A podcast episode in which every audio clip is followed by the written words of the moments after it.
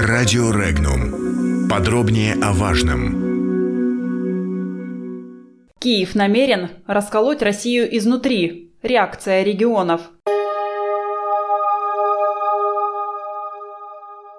Глава Комитета по иностранным делам Верховной Рады Украины Анна Габко в интервью газете «День» заявила, что комитет уже начал работу на этом внешнеполитическом направлении. Предполагается высказывать солидарность коренным народам России, призвать Европу и мир обратить внимание на нарушение свободы слова, национальных и гражданских прав народов, которые Россия пытается ассимилировать. Речь идет о Татарии, Башкирии, Туве, Карелии, Чувашии, Марии-Эл – регионах Северного Кавказа и Кубани. В этих регионах, по словам Габко, Россия осуществляет политику ассимиляции, а Украина должна быть готова к тому, когда там начнутся необратимые процессы, крах кремлевского режима, и посылать этим народам четкий сигнал, что Украина прошла свой путь свободы, и мы их будем поддерживать. Комментарии Украинский план подрывных действий в отношении России содержит те же цели, которые были и у других оппонентов России, от Германской империи до США, с добавлением карельского аспекта, позаимствованного из программы Маннергейма, отметил главный редактор информационного агентства «Регнум» Модест Колеров. По его словам, план подрывных действий Украины в отношении России не содержит в себе ничего нового – по своей географии он является почти текстуальным повторением целей старой империалистической борьбы против России, которая была начата еще Германской империей, продолжена Польшей в известной программе «Прометей», развита нацистской Германией во время войны против СССР, а затем зафиксирована в известном решении Конгресса США 1950-х годов о защите порабощенных народов в составе СССР.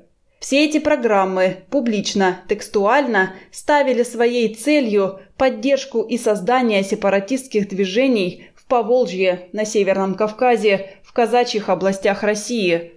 Новостью украинской программы является только включение в нее Карелии – Здесь, в части Карелии, украинские стратегии идут по следам Финляндии эпохи Маннергейма, которая претендовала отделить от России Карелию ради Великой Финляндии, отметил Модест Колеров. Национально-территориальный сепаратизм является постоянной миной под единством России. Но у Киева не хватит ни сил, ни средств, чтобы разыграть эту карту – об этом заявил директор Института свободы Федор Бирюков, комментируя заявление украинских властей о поддержке центробежных сил внутри России.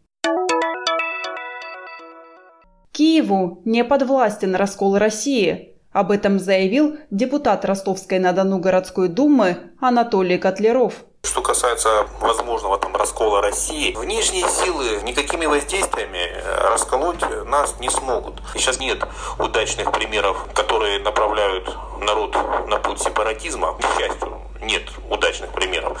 Все последние примеры тех же курдов, которые взяли ориентир на самоопределение и попытались там организовать свой Курдистан, ну, во, во всем мире, э, ни к чему хорошему не привели, не говоря уже про Украину.